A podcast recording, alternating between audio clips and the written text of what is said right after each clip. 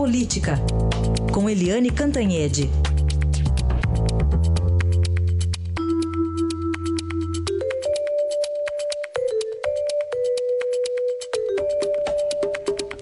E o presidente Temer fecha o ano com uma derrota aí, envolvendo aí o indulto de Natal. Eliane, bom dia.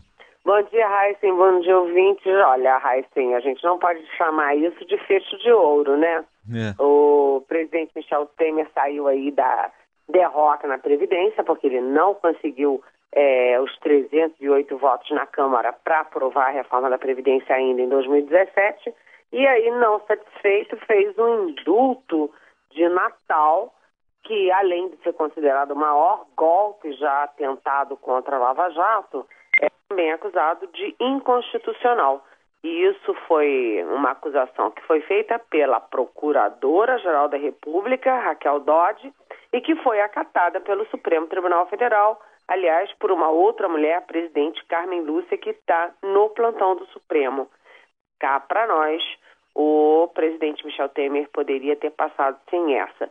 Isso demonstrou uma audácia é, na personalidade do presidente Temer, né, que é um homem frio, é um homem sempre contido, elegante, mas que tem atos muito audaciosos e ele é, mais ou menos age assim.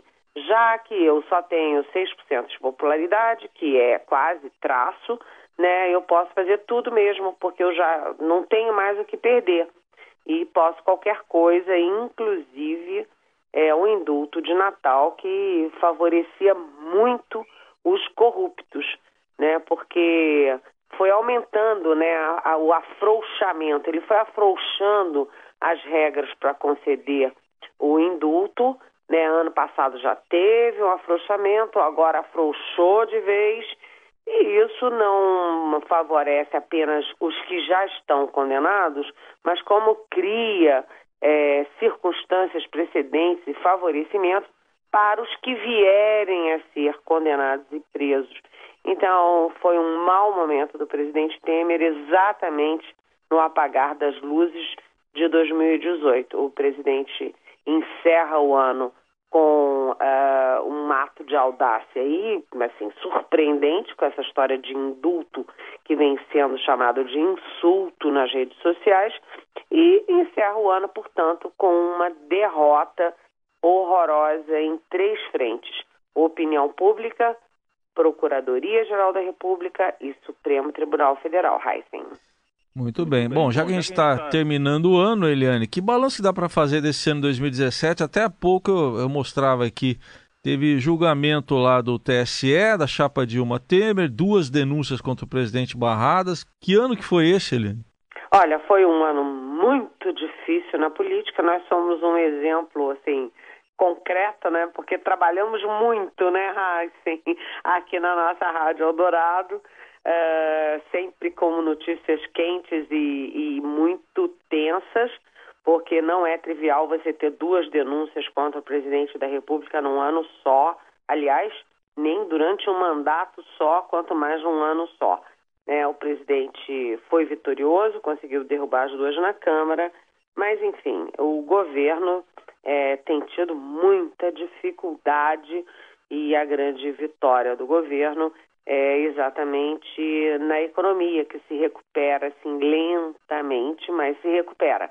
Você tem os índices mais baixos de juros e de inflação, né, durante muito tempo é, o desemprego vinha caindo é, durante sete meses seguidos, agora teve um revertério por causa da, da reforma trabalhista, mas a tendência continua sendo de queda. Ou seja, a economia vai que vai devagarzinho e sempre, mas do ponto de vista político, o presidente Temer é, perdeu é, muito tempo, muita energia política com as denúncias e com isso ele acabou não tendo fôlego é, nem força para aprovar a reforma da Previdência, que ficou por ano que vem e ficou uma grande incógnita se ele terá ou não capacidade no ano que vem. Do ponto de vista exame político, a gente teve aí os dois principais partidos, os dois partidos que polarizam a política brasileira, bastante alvejados. No o PT, a gente tem o ex-presidente Lula, que é líder nas pesquisas, mas que é, enfim, sofre sete ações e foi condenada numa, correndo o risco de já ser condenada em segunda instância, agora no dia 24 é, de janeiro, 29 de janeiro, né? E, enfim, uh, Lula e o PT, portanto, também tiveram um ano muito difícil. E na contramão ali, na, o espelho né, do PT, que é o PSDB, também não ficou atrás, porque também foi duramente atingido com as gravações do Joesley Batista com Aécio Neves, que foi o último candidato a presidente do partido e era presidente nacional do partido. E, enfim, e também sofreu muito, o PSDB sofreu muito com essa, que essa essa índole de ficar sempre em cima do muro. Fica no governo, não fica no governo. Sai do governo, não sai do governo. Sofreu um enorme desgaste durante semanas e meses é, na imprensa, na mídia, com esse sai, não sai.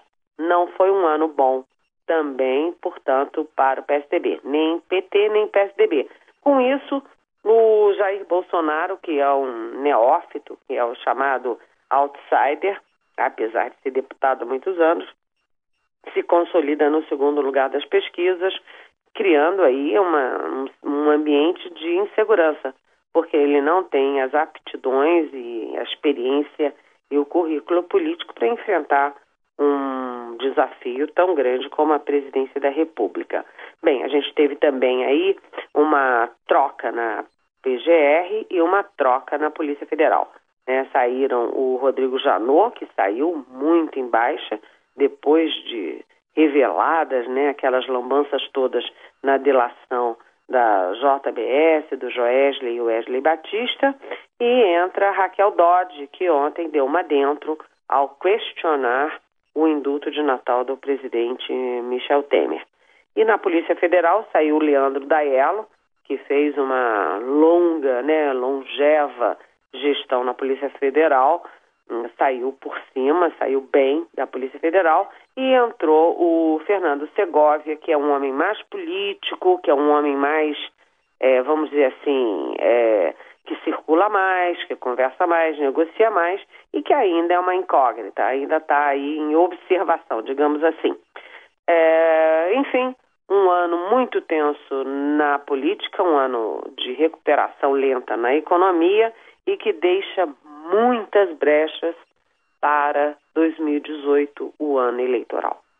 Aguardemos então, Eliane, por esse 2018 e agradeço mais uma vez a você a parceria com a gente aí todas as manhãs. Acho que foi o melhor, né? O melhor é a gente poder conversar todas as manhãs.